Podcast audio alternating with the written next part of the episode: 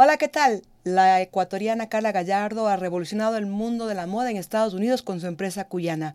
Hoy nos acompaña aquí en el podcast de Force para contarnos estrategias y secretos para conseguir lo que ella ha conseguido. Bienvenidos. ¿Existe una receta para el éxito? Podríamos preguntárselo a ChatGPT, pero mejor te traemos a los maestros Jedi de los negocios y te contamos cómo lo hicieron en Interview de Forbes Ecuador.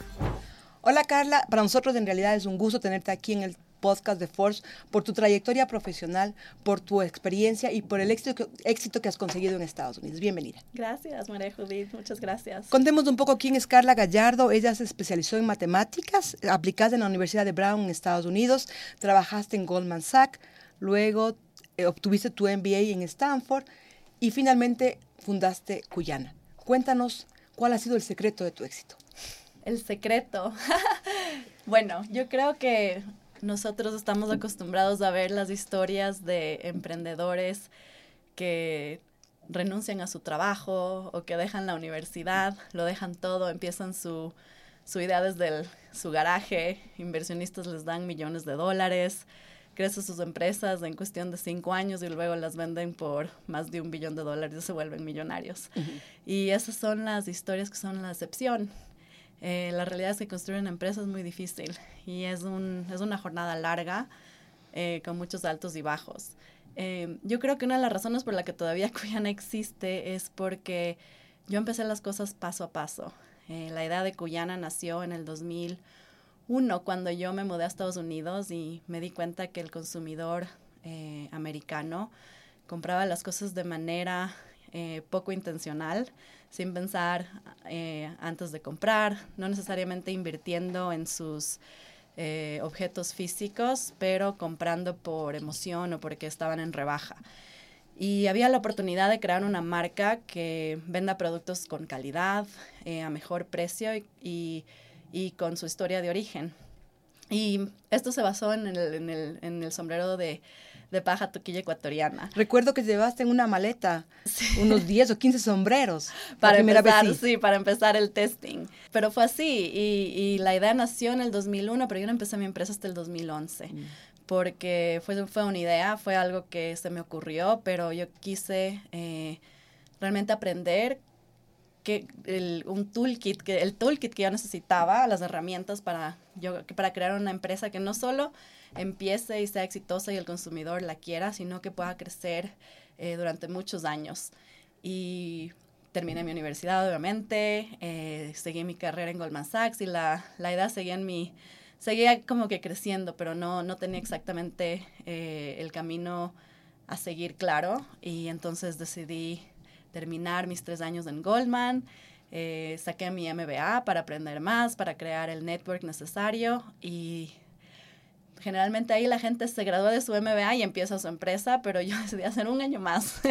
Eh, eh, y trabajé en Apple por un año aprendiendo eh, cómo se maneja un negocio en línea, porque sabía que Cuyana la mayoría de las ventas iban a ser en línea.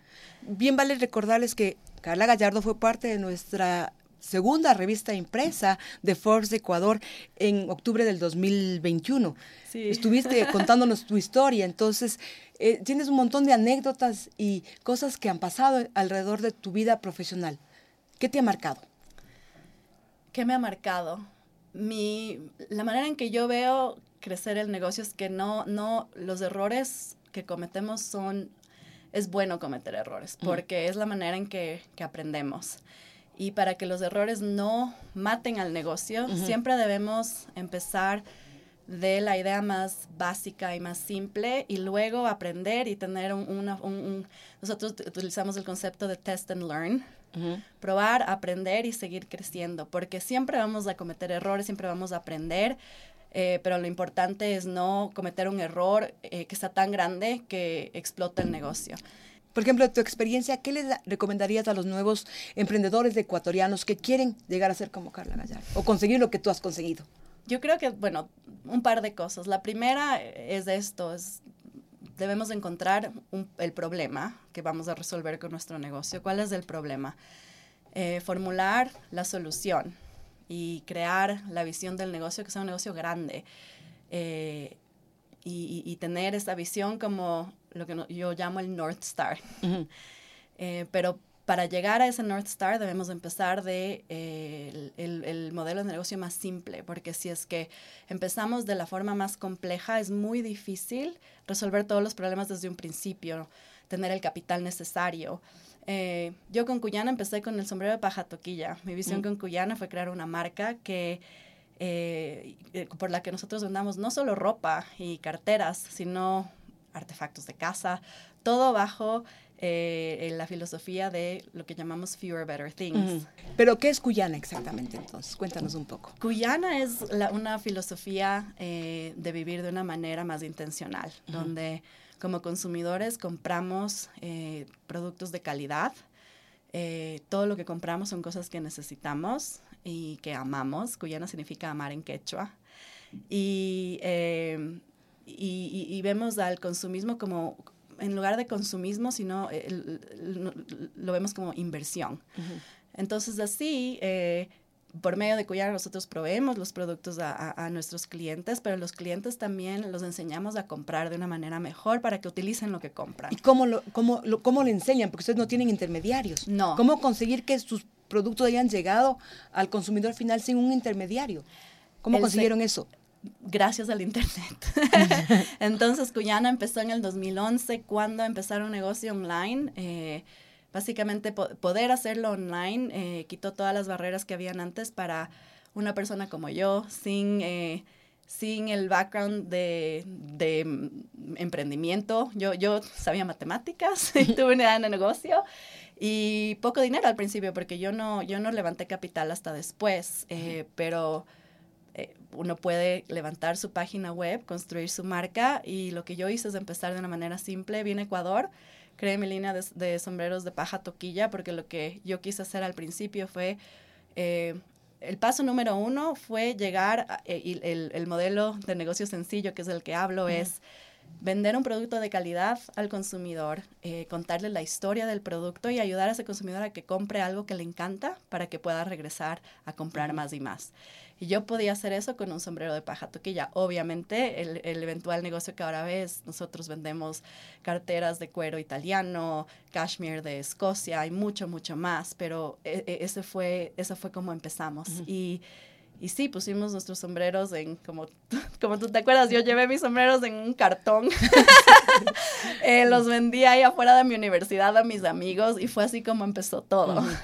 Ahora cuéntanos, tú empezaste con un capital, con un préstamo pequeño. ¿Cuándo, ¿Cómo fue, cómo se elabora una ronda de inversiones para que puedas justamente conseguir la atención del inversionista, para que apueste por Cuyana? ¿Cómo lo hiciste la primera vez? Yo esperé un año y medio para empezar a tener reuniones con inversionistas. Eh, uno, yo había encontrado cuál es el problema en el mercado y yo, yo creé la solución por medio de Cuyana. Pero para poder presentar este de un inversionista, yo tenía que comprobar que esta solución funcionaba. Yo tenía que comprobar que uno podía crear eh, eh, una operación con las fábricas, mejores fábricas del mundo para crear este producto de una manera, a un costo eh, eh, bajo y que yo podía vender al consumidor con esta historia al precio al que yo estaba ofreciendo y que el consumidor le iba a encantar tanto mi producto que iba a venir por más. Entonces yo empecé con sombreros y después aumenté una, una, colección de alpaca porque tenía una amiga en Perú que tenía muchas colecciones y me ayudó mucho con eso.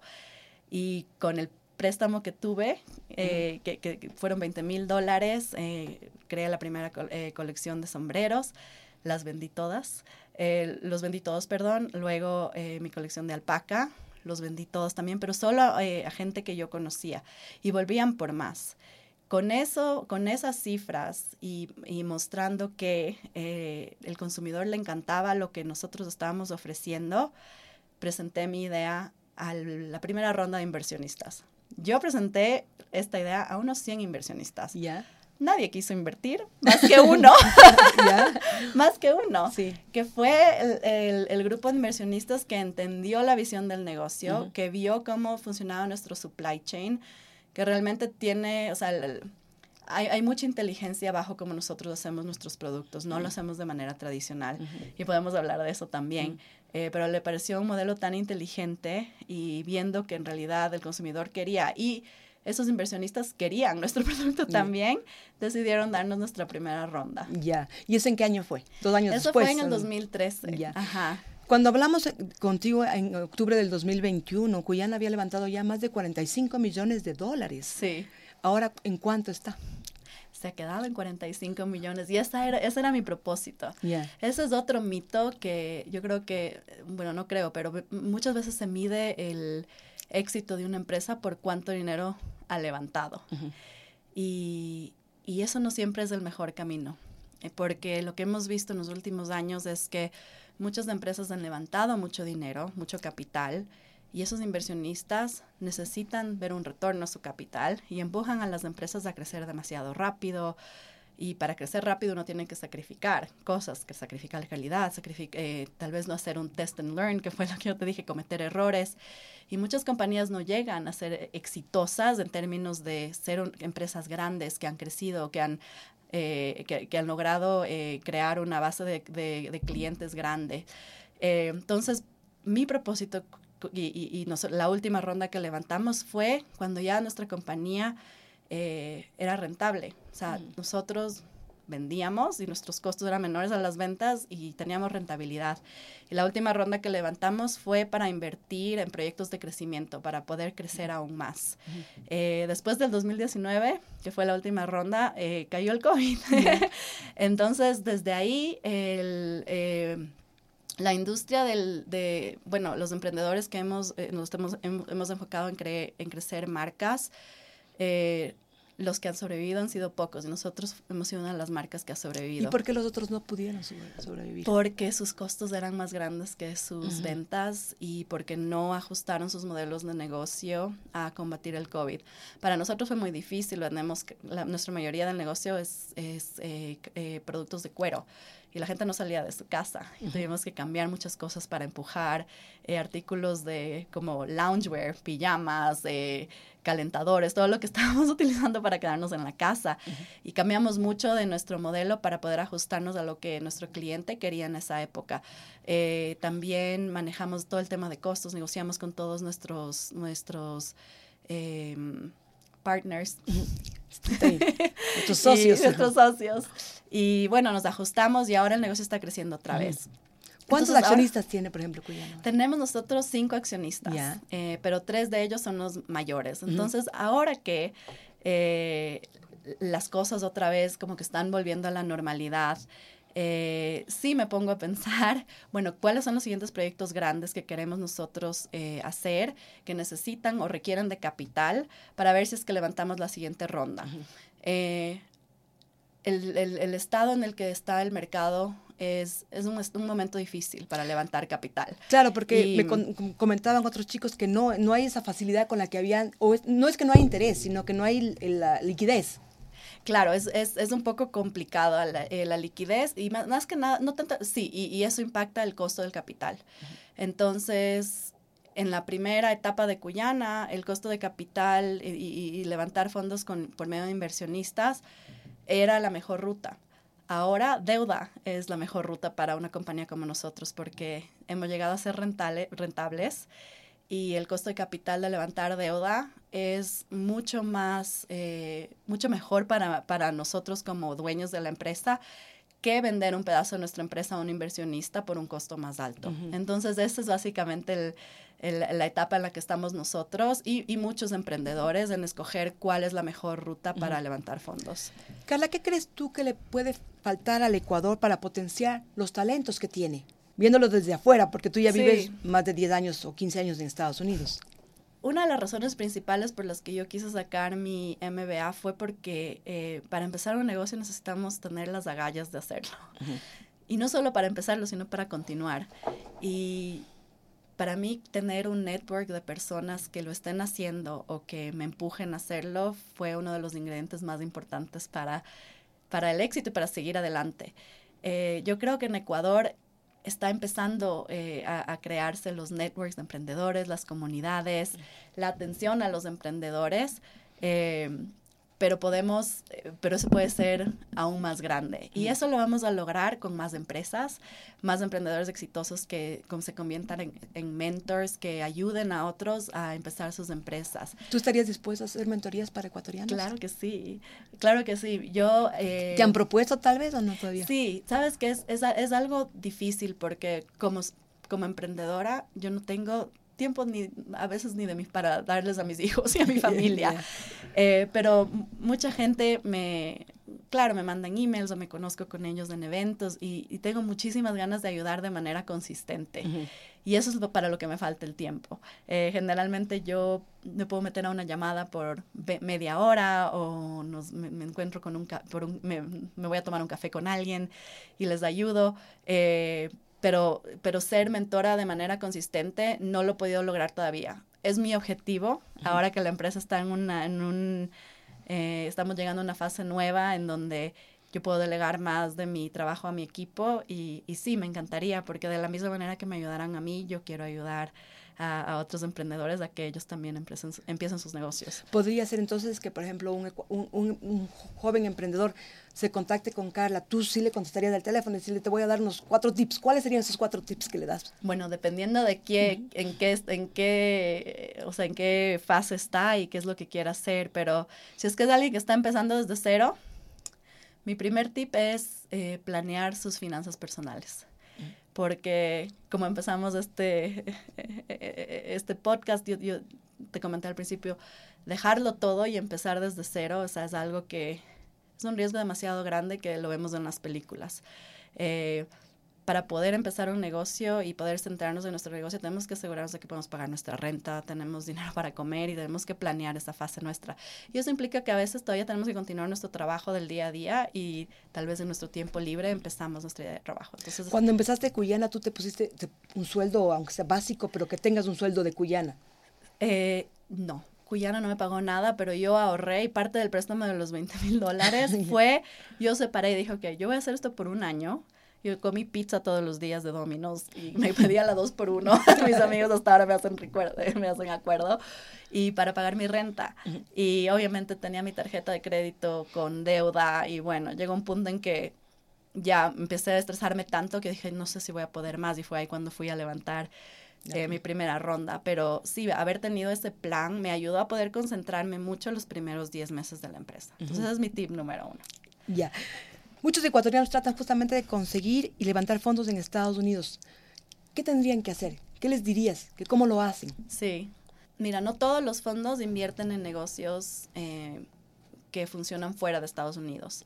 Entonces, el paso número uno es investigar eh, acerca de todos los fondos en Estados Unidos y ver cuáles de esos fondos invierten en Latinoamérica y crear esa lista. Y ese es el paso número uno, porque eh, no son muchos. lo, bueno es que ahora eh, esos negocios se están expandiendo porque han empezado a haber muchos negocios que han sido exitosos, hay más interés, más fondos están eh, siendo enviados a Latinoamérica. Entonces, empezar por ahí. Dos, una vez que son identificados estos fondos, ver a quién conocemos que nos pueda hacer eh, la, presentar. El padrino, digamos. Sí. Tuviste padrino tú, ¿no? Yo, bueno, y, y eso toma tiempo, porque nosotros gracias a haber ido a la universidad allá, sí tuve muchos contactos de, pero a veces tomaba como que dos o tres pasos llegar a la persona. Pero no hay que, hay que ser perseverantes en ese tema, porque mandar emails a veces sin, un, sin que alguien nos, nos haga el introduction, a veces esos emails ni siquiera se llegan a abrir. Eh, así que... ¿Cuál es la situación, por ejemplo, en Estados Unidos después de la pandemia para los nuevos emprendedores? Depende de la industria. ¿Cuál es la industria que tú crees que tiene, que tiene, que tendría más facilidades, aparte de la industria tecnológica? La, la, tecnológica. Inteligencia artificial es algo que ahora es, tiene mucha atención, eh, no solo de inversionistas, pero también de toda la comunidad. Eh, es, algo, es algo increíble que todo, bueno, em, el mundo se está adaptando a eso, pero es, uno de, las, de los enfoques principales en donde eh, va a haber muchísimo emprendimiento y va a cambiar el mundo. En el caso de Cuyana, ¿era fácil, era una industria fácil para, para, mm, para que los inversionistas tengan atracción hacia eso? No era fácil, por eso... Cuyana, o sea, yo empecé Cuyana yo creo que fui una de las primeras empresas en ir a pedir capital a inversionistas que estaban invirtiendo en tecnología. Y para esos inversionistas invertir en algo que, ajá, en una empresa que era una marca, como que decían, ¿qué es una marca? ¿Qué, qué, qué, por qué, qué, es marca? No, no metían eh, capital en ninguna empresa que, que tenga inventario. O sea, todo era solo tecnología. Entonces, nos gustó mucho. Por eso te comenté que nosotros eh, eh, hicimos el pitch a unas, unos 100 inversionistas y solo uno cayó. pero, pero cinco años más tarde fue el modelo de negocio de moda, o sea, tantas empresas empezaron a hacerlo y hubo muchísima inversión eh, a, los, eh, en consumer brands. y, y, sí, muchísimos negocios muy exitosos. Una agencia económica también te, te catalogó como una de las 500 emprendedoras más influyentes del mundo. ¿Qué significó eso para ti? Ay, pues realmente para yo, me siento muy, eh, no solamente agradecida, pero me siento que tengo tanta suerte de haber podido llegar a donde estoy. Eh, yo guardo en mi corazón tanto mi, mis primeros 18 años aquí en Ecuador y la suerte que tuve de ir al colegio, de, tener la educación que tuve y después de poder salir, estudiar en la universidad en la, en la, universidad en la que estoy y poder llegar en donde estoy.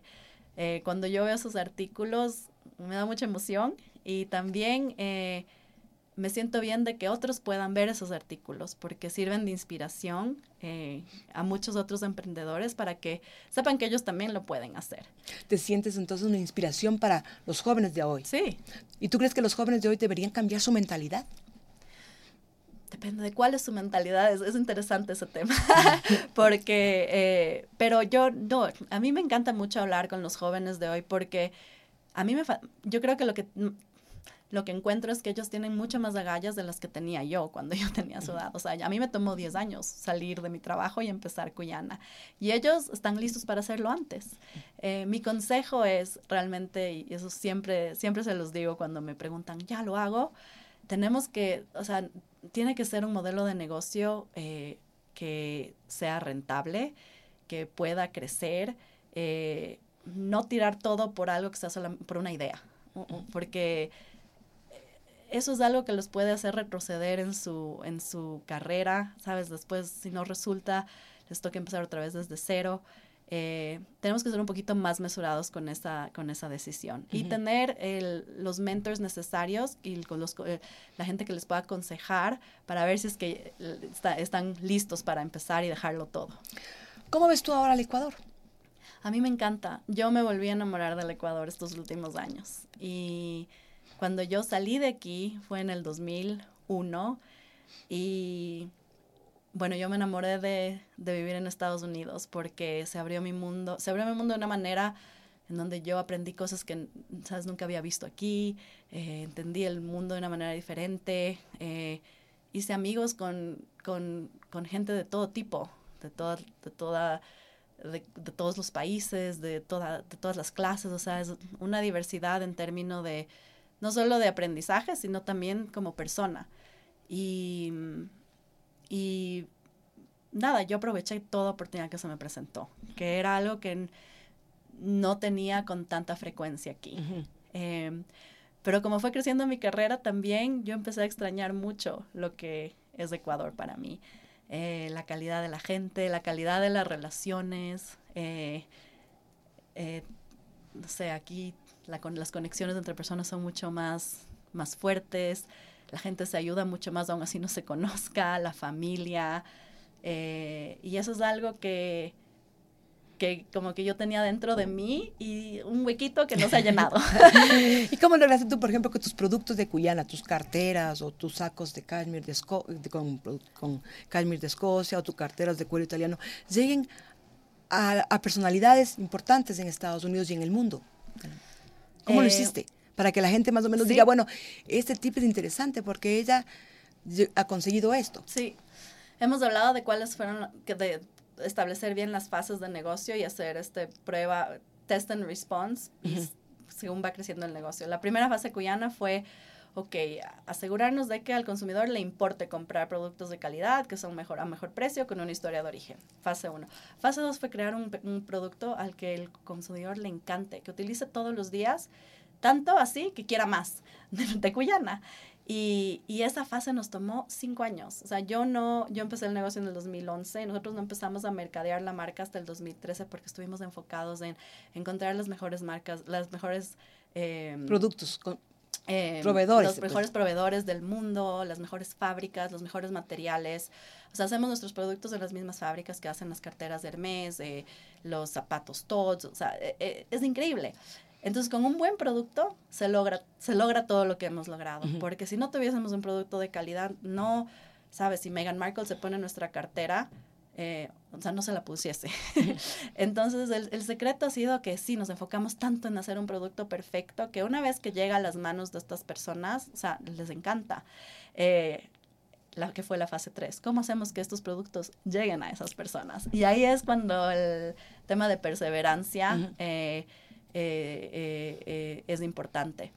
Shilpa y yo, Shilpa mi, mi socia, las dos, ella sale del, ella es de, tiene background de tecnología, yo background de matemáticas, nosotros nunca estuvimos en el mundo de la moda, nunca me hayamos conocido a gente famosa, pero poco a poco fuimos de persona en persona pidiendo siempre, nos presentas a esta persona, nos presentas a esta otra, yendo a eventos, yendo a todos los lugares para que de, haber, no conocido a nadie, ahora eh, sí, muchas celebridades se ponen nuestros productos, eh, nos, nos, mandan mensajes, nos invitan y fue increíble. O sea, una, una de estas personas es Jessica Alba, que es realmente es, nuestra amiga ahora y es una persona increíble. Eh, la conocimos a ella en un evento al que casi media, medio estuvimos coladas, Shilpa y yo. Pero cuando la vimos ahí, fuimos y, esperamos a que hable con todos y mi socia le hizo así y le presentamos nuestra idea de negocio y luego nos reunimos con ella y bueno, así fue poco a poco, siempre persona por persona. Y muy importante es la humildad, la sencillez. Sí, esa es la otra cosa que todas las celebridades con las que nos conocemos nos, nos lo repiten, que les encanta, les encanta que nosotros somos honestas, sencillas y y no estamos como que vendiéndoles o tratando de aprovecharnos de su estatus, porque eso tampoco es nuestro objetivo. Así que eh, eso es algo muy importante y algo que es un valor que yo, o sea, es un valor ecuatoriano ser así. El año pasado, o, o si en el 2022 o en el, si no me equivoco, tú empezaste una campaña para recuperar el sombrero de paja toquilla ecuatoriano que ahora es conocido como Panama Hat. ¿Cómo va esa campaña? Porque sé que te reuniste con autoridades aquí en el Ecuador, eh, hiciste todo un, una, una campaña, digamos, para eso. ¿Y qué ha pasado? Cuando yo empecé esa campaña, la pregunta siempre fue, ¿cuántos años nos va a tomar hacer esto de un sueño a una realidad? Y yo supe que iba a ser una jornada larga pero ha sido un poco más larga de lo que me imaginé. Em, cuando nosotros empezamos esto, necesitábamos el apoyo del gobierno ecuatoriano, uno, y dos, eh, la atención del mercado americano, porque nosotros necesitamos que todas las marcas cambien cómo llaman al sombrero. Claro, ya no sea Y lo vendan de manera diferente. Ecuadorian hat. Y la idea es que con, con, con prensa, con campañas, lo, podemos, lo, lo, lo vamos eventualmente a lograr. La buena noticia es que sí, que hay marcas que han cambiado el nombre de, cómo, de cómo ellos mercadean el sombrero de paja toquilla, porque nosotros eh, hemos les, hemos dado toda la educación y cuando la gente se entera es como que, oh, no puede ser, yo quiero cambiarlo. Pero las marcas que lo pueden hacer son las que son pequeñas y que pueden hacer esos cambios sin causar mucha conmoción en la parte operacional. Hay otras marcas grandes que cuando se enteran, o sea, y, sí que lo saben, que el sombrero es ecuatoriano, pero quieren juntarse a nuestra campaña y quieren cambiar el nombre de Panama Hat a Ecuador Hat. Pero la parte operacional es tan grande para ellos retiquetar todos los productos, cambiar esas técnicas de mercadeo, que es un esfuerzo tan grande que no es y no tiene necesariamente la prioridad que tienen otros proyectos internos. Entonces, ese tipo de conversaciones están tomando más tiempos, necesitamos más prensa, más atención para que poco a poco eh, vayan cambiando el nombre y eventualmente el consumidor va a conocer al sombrero como Ecuador Hat. ¿Aquí cómo fue la respuesta del gobierno ecuatoriano? Del gobierno ecuatoriano? Bueno, pues muy, eh, la, la, respuesta que nosotros esperábamos fue, fue muy bonito, realmente hicimos hasta una rueda de prensa en Cuenca, eh, nos, nos, nos, nos eh, reunimos con el Ministerio de Turismo y vamos a tener muchísimo apoyo de ellos para la siguiente fase de la campaña. Básicamente necesitamos lo que nosotros llamamos son muchos pulses, como necesitamos muchos Pulsación. Pulsación. Bueno, sí, ya, sí, ya. Qué bestia, el El está tremendo. Pero sí, no es algo que va a pasar de un día a la mañana. Necesitamos muchas reuniones y, y es, es un esfuerzo que va a tomar varios años. Ujú. Pero sí, nuestro negocio del Ecuador Hat sigue creciendo. La gente, mientras más vendamos, también nosotros como Cuyana, mientras Cuyana crezca más, más vamos a llegar al consumidor, que es el punto de todo esto. Y si el consumidor empieza a exigir eh, a, los, a las marcas que lo llamen de la manera que se debe llamar al sombrero, entonces lo van a cambiar de la misma manera que el consumidor exigió a las marcas que produzcan eh, productos sustentables, ya no quieren comprar eh, productos que no sean sus- sustentables. Entonces todo esto es, es- es mucho trabajo, pero lo vamos a lograr. Vas a ver. Muchísimas gracias, Carla, por habernos acompañado y por habernos dado un poco de tu tiempo en estas vacaciones que estás aquí en Quito. Gracias María Judith, muchas gracias por invitarme. A todos ustedes, gracias por escucharnos aquí en nuestro podcast de Forbes. Un buen día. ¿Existe una receta para el éxito? Podríamos preguntárselo a ChatGPT, pero mejor te traemos a los maestros Jedi de los negocios y te contamos cómo lo hicieron En Interview de Forbes Ecuador.